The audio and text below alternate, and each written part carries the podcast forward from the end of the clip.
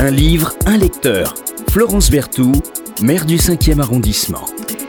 Bonjour Jean-Paul euh, de Godemar. Bonjour. Bonjour monsieur le recteur. Vous êtes euh, recteur euh, de l'AUF. Alors c'est quoi l'AUF? Alors l'AUF c'est l'Agence universitaire de la francophonie. C'est donc une organisation internationale qui a pour particularité de rassembler les universités francophones ou qui ont souhaité appartenir à la francophonie à partir d'un certain nombre de critères et notamment le fait que une partie de leurs enseignements soit faite en français.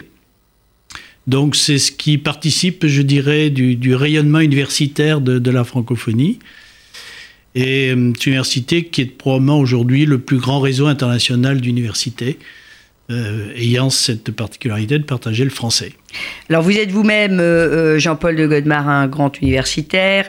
vous avez été plusieurs fois recteur des académies. Alors, euh, j'ai regardé ma petite fiche, hein, j'avais pas forcément en tête.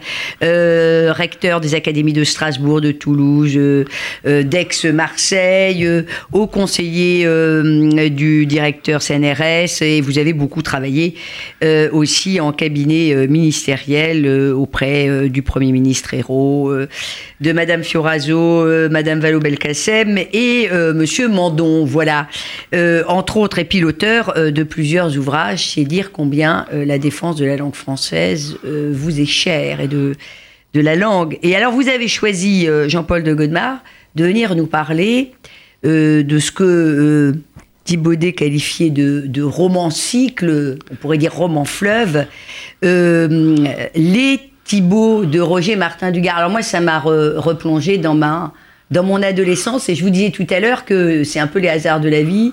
Euh, l'année dernière, autour de l'été, j'ai relu, alors, j'ai relu 6 euh, des 8 volumes, très exactement, 6 et demi des 8 volumes. Euh, pourquoi les Thibauts Pourquoi ce choix? Alors d'abord parce que c'est un roman que j'ai lu comme vous d'ailleurs quand j'étais adolescent ou très jeune et qui m'avait beaucoup beaucoup marqué à l'époque.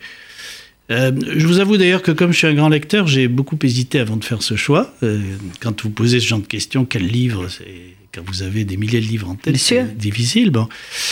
Mais euh, j'avais même en tête un autre livre que, j'aime beaucoup, qui a des points communs avec celui-là, qui est et qui est L'homme sans qualité de Robert Musil, qui, est, aussi un ouvrage important. Alors d'ailleurs, euh, Musil et, Martin Dugard sont deux contemporains, ils sont nés pratiquement en même temps. Musil est mort un petit peu plus tôt, et, ils ont vécu une période que je trouve absolument fascinante, qui est la période euh, qui euh, va de la fin du 19e. De la belle époque aussi, où on est oui, qui inclut la belle époque, qui inclut surtout évidemment la guerre de 14 et qui s'arrête en gros à la Deuxième Guerre mondiale. Donc cette période qui est une période absolument euh, fascinante. Alors j'ai choisi Thibault parce que qu'il valait mieux parler d'un roman francophone quand même, bon, euh, malgré l'ampleur. Et c'est vrai que c'est un roman, comme vous dites, romancique, qui correspond un peu à ce qu'aujourd'hui, au fond, sont les séries télévisées les mm. meilleures, en tout cas.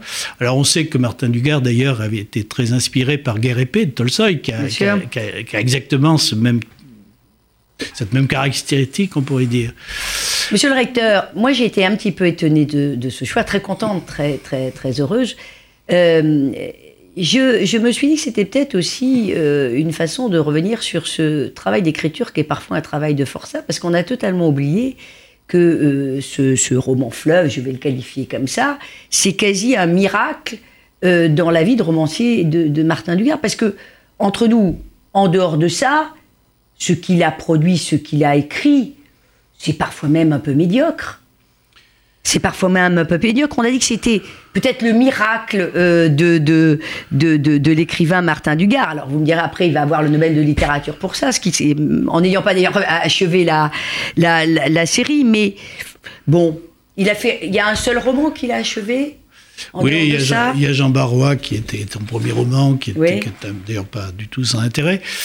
Bon, ça, moi, je ne veux pas. En plus, je n'ai pas de, qualité particulière pour discuter de, la qualité oui, littéraire. Je étonnant. Enfin, c'est ce. Mais moi, personnellement, j'aime beaucoup cette écriture-là. D'une part, euh, d'une part, d'autre part, euh, ce qui me ce que j'aime beaucoup dans ce roman, c'est la façon dont il traite une période que je crois essentielle. Mhm. En parler d'ailleurs en 2018, c'est quand même en parler euh, 100 ans après. C'est Mhm. au moment où, où on célèbre ce célèbre, ou en tout cas où on, on s'interroge à nouveau, à sur euh, euh, cette, euh, cette guerre de 14-18, dont euh, personnellement je pense que avec beaucoup d'autres d'ailleurs, que c'est un, immense tournant dans l'histoire de, de l'Europe en général, de la France bien sûr.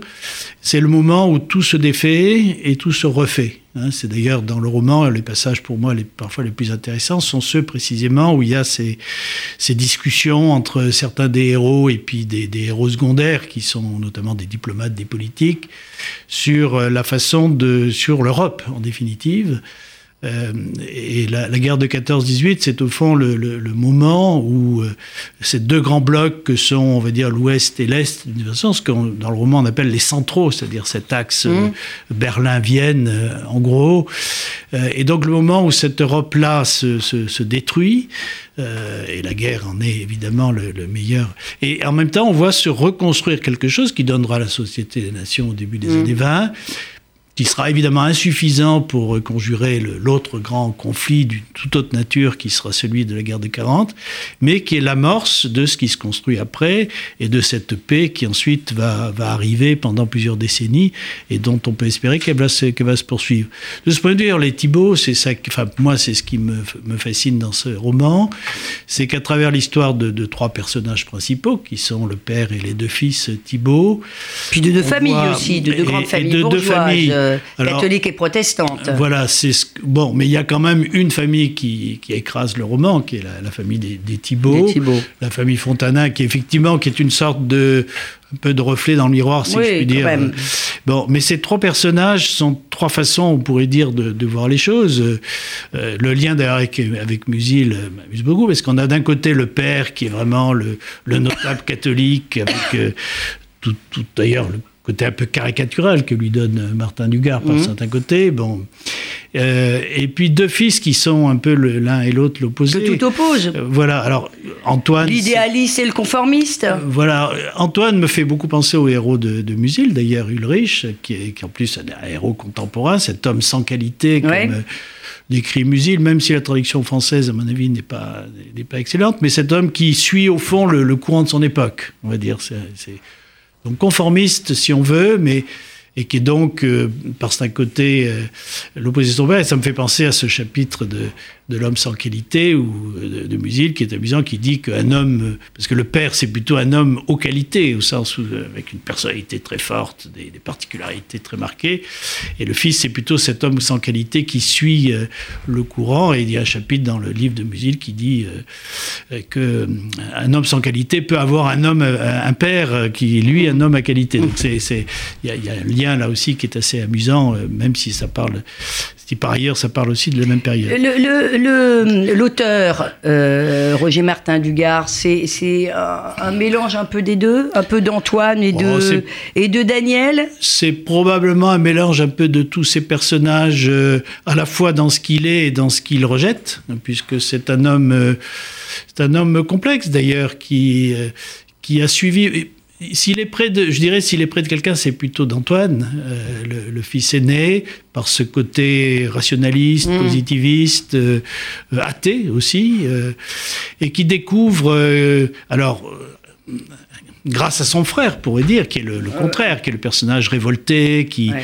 euh, qui est Il y a un plutôt petit dans- côté révolté aussi dans, dans la vie de Martin Dugard. Il va, il va refuser de rentrer à l'Académie française. C'est pour ça que je vous Voilà, disais, donc il a, donc il a ce mélange, des, mélange. de- des deux frères, si je puis dire, Euh, ce côté, y compris son, son adhésion ou sa proximité, en tout cas, avec euh, des idées socialistes, euh, qui en font un personnage, son adhésion au pacifisme, ce qui Ouais. n'est pas le cas, puisque Martin Dugard fait comme, euh, bah, comme euh, Antoine, justement, c'est-à-dire qu'il il est mobilisé, il fait la guerre de, de 14-18, Mhm. Pas sur le front, il n'est pas sur les tranchées, donc il est un peu protégé d'une certaine manière, mais il est pris au début dans cette vague nationaliste qui caractérise le début de la guerre de 14, et puis petit à petit, il vient sur des positions Ouais. beaucoup plus pacifistes, beaucoup plus... D'ailleurs, il, il se battra contre la torture en Algérie. Voilà, hein, exactement. C'est un, c'est- un personnage Malraux. intéressant de ce point de vue parce qu'il montre, et, et ça, en ce sens, il est très proche d'Antoine, c'est-à-dire comment, euh, à partir d'un certain conformisme initial, c'est quand même plutôt euh, notable, on va dire, il, il adhère à des positions qui, lui, qui, qui d'une certaine manière, le démarquent de, de ce, de Mm. ce milieu d'origine. Et c'est ce côté aussi euh, intéressant, ce mélange entre le conformisme et la Question plus personnelle, monsieur le, le recteur de euh, l'Agence universitaire de la francophonie, euh, cher Jean-Paul de Godemar. Euh, Il y a un des tomes que vous avez euh, préféré, Ah, moi, je trouve que... pour des raisons les- personnelles d'ailleurs. Le- je trouve que l'été ou- 14 est le plus intéressant, peut-être parce que euh, j'aurais pas forcément dit ça il y a 20 ans ou il y a 30 ans, Ouais. quand je le lisais. Je pense que quand j'étais plus jeune, j'étais peut-être plus marqué par euh, les débuts du roman, Ouais, les premiers tomes. Oui, voilà, qui, qui du point de vue de, de ce que peut ressentir un adolescent sont plus marquants. Euh, là, pour une des- dans des lectures plus récentes, parce que je le reprends de temps en temps, l'été 14, je le trouve extrêmement intéressant, notamment dans cette analyse je ne sais pas quel est son fondement. euh, euh, il est en partie fondé historiquement. Il y a certainement des, des, critiques que des historiens feraient, mais cette analyse de cette Europe euh, prise dans les conflusions de la guerre, Mm. euh, toute l'analyse aussi qui touche à euh, l'apparition des Américains dans le conflit à la fin, les analyses du président Wilson sur euh, euh, notamment ses propositions en matière euh, qui, qui donneront plus tard la création de la Société des Nations. Tout ça, je trouve ce, ce mélange, si vous voulez, ce- cette plongée au fond de personnages très, très incarnés dans ce contexte, ça, je trouve que c'est formidable. Et il n'y a quand même pas beaucoup de romans euh, aujourd'hui qui ont cette puissance-là. Euh, c'est aussi euh, là où Jacques meurt. euh, il est pris pour un, pour un espion et euh, il, est, il, est, il est abattu par un gendarme. Ça, c'est pour le, le côté euh, un petit peu plus euh, romanesque. Comment vous expliquez que beaucoup de romanciers comme ça de, de cette période est un peu disparu du paysage et notamment du, du, du paysage de, de, de notre de l'enseignement? On, les trouve plus euh, dans, dans, dans, dans les manuels. Ils Oui, je étaient suis pas bons, pas, pas. Qui se souvient, euh, même, même Georges du, Duhamel, hein, on n'en en fait plus beaucoup. Et encore, lui, il a échappé un peu. Mais euh, moi, je, regardais un peu, je me replongeais hier soir un peu dans cette littérature. Je, voyais euh, l'histoire d'une famille française sous la. D'une famille, pas française, c'est moi qui rajoute, pardonnez-moi, l'histoire d'une famille sous la, sous la Troisième République, là, de, euh, de, de Robert Schrofoncy. C'est- C'était des choses qu'on lisait il y a encore euh, 40, 50 ans et, et- qu'on lit plus du tout. Ils ont, ils ont disparu du paysage. Il reste un peu le Jean-Christophe de. de de, de, Romain. Rollin, mais, mais ça a drôlement disparu. Votre analyse, un peu, c'est. Ah ben, je suis d'accord avec vous. C'est vrai que ça a disparu du paysage, y compris du paysage scolaire. Et c'est scolaire, c'est plus Euh, pour alors, ça. je pense, enfin, je sais pas comment le dire, mais probablement, euh, d'une certaine façon, ce sont les séries télévisées qui ont pris le relais. On peut le regretter parce que, enfin, pour un, un grand lecteur, en tout cas, c'est des choses absolument formidables. Mais en plus, moi, ce qui m'intéresse, c'est pas tellement le côté romantique, d'ailleurs. Euh, Ce qui m'intéresse surtout, c'est cette euh, cette chronique, au fond, romance, romancée, euh, d'une période absolument essentielle dans notre histoire. Les Thibauts auraient pu s'appeler la mort des Thibauts, d'une certaine façon, parce Ouais. me- les principaux personnages meurent ou disparaissent. Et ce qui reste au fond, c'est quoi? C'est c'est ce petit-fils qui s'appelle Jean-Paul d'ailleurs, Ouais, euh, qui, Jean-Paul. est, qui, est, qui est l'espoir au fond de ce qui reste de cette famille. Et, et Jean-Paul, c'est qui? Ben, C'est au fond euh, le produit d'abord de la deux des deux lignées, hein, de Hum. cette lignée Alors, peut-être catholique. qu'on explique pour ceux qui n'auraient pas euh, lu. de- Voilà, alors Jean-Paul, c'est le fils euh, de Jacques, donc du, du fils Voilà. cadet. Et de génie. Euh, et de Génie, la fille Fontanin, et euh, un- enfant qui naît dans des conditions dramatiques, puisque Génie, et. Génie et Jacques se connaissent furtivement, on pourrait dire, juste avant que Jacques parte faire son acte héroïque contre la guerre. Jacques meurt, donc évidemment cet enfant ne connaîtra jamais son père. Et euh, c'est intéressant du point de vue du symbole, je dirais, de ce que ça représente. C'est dire, c'est au fond cet enfant-là euh, dont on se dit qu'il aura 25 ans en 1940. que quand euh, quand Martin Dugard termine son roman, il sait d'ailleurs que, hélas, Ouais. il y a une guerre qui menace. hein. Voilà, il a démarré en 1922. il Mais en même temps, c'est un 40. roman qui, malgré sa très grande tristesse finale, à mon avis, se termine plutôt sur une note d'espoir. Merci beaucoup Jean-Paul de Godemar, euh, recteur euh, de l'Agence euh, universitaire de la francophonie, d'être venu nous, nous parler, nous replonger dans les, les, les Martins du Gard, cette, ce roman fleuve. Merci beaucoup. Merci à vous, madame. Un livre, un lecteur. Florence Berthoud, maire du 5e arrondissement.